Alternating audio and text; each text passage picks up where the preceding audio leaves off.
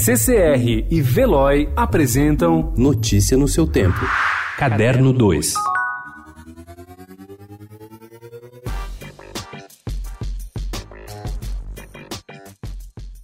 No sábado, dia 25, aniversário, São Paulo, Passo das Artes, instituição dedicada à difusão de trabalhos artísticos experimentais, ganha sua sede definitiva em seus 50 anos. As novas instalações ficam num casarão ao lado do Shopping Pátio Higienópolis, que era da Secretaria de Segurança Pública. Embora ocupe apenas uma parte do casarão, é um endereço atraente. Por lá passam os frequentadores do shopping, que terão acesso direto por uma escada lateral ao passo. A primeira exposição é dedicada a uma veterana da arte experimental, a artista gaúcha Regina Silveira. Convidada para comandar a cultura no governo Jair Bolsonaro, a atriz Regina Duarte pareceu animada, fez selfies, conheceu possíveis colegas de trabalho e marcou reuniões de trabalho, segundo pessoas que acompanharam o primeiro dia de teste dela em Brasília. A atriz, no entanto, não teria feito longos discursos ou dado sinais claros sobre se casará com o governo, o que, no jargão adotado por ela e Bolsonaro, significa aceitar o cargo de chefe da cultura.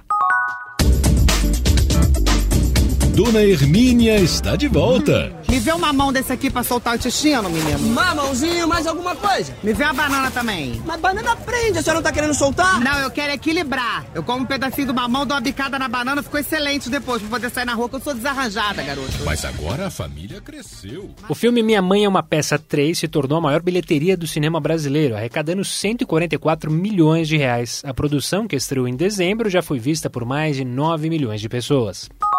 Eleita em 2019 como a primeira mulher presidente da Recording Academy, responsável pelo Grammy, Deborah Dugan foi demitida do cargo cinco meses após ter assumido, sob a alegação de má conduta. Agora, faltando só três dias para a edição de número 62 do prêmio, no domingo, ela está processando a organização, alegando assédio sexual e irregularidades nas votações e finanças do grupo.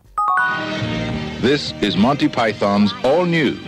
Life of Brian. They call Brian. Terry Jones, integrante e fundador do grupo cômico britânico Monty Python, morreu na noite de terça-feira aos 77 anos, de uma forma rara de demência, segundo divulgaram seus familiares. Foi um talento notável, alma do irreverente grupo cômico, e seguiu carreira solo quando Monty Python se dissolveu. Notícia no seu tempo. Oferecimento CCR e Veloy.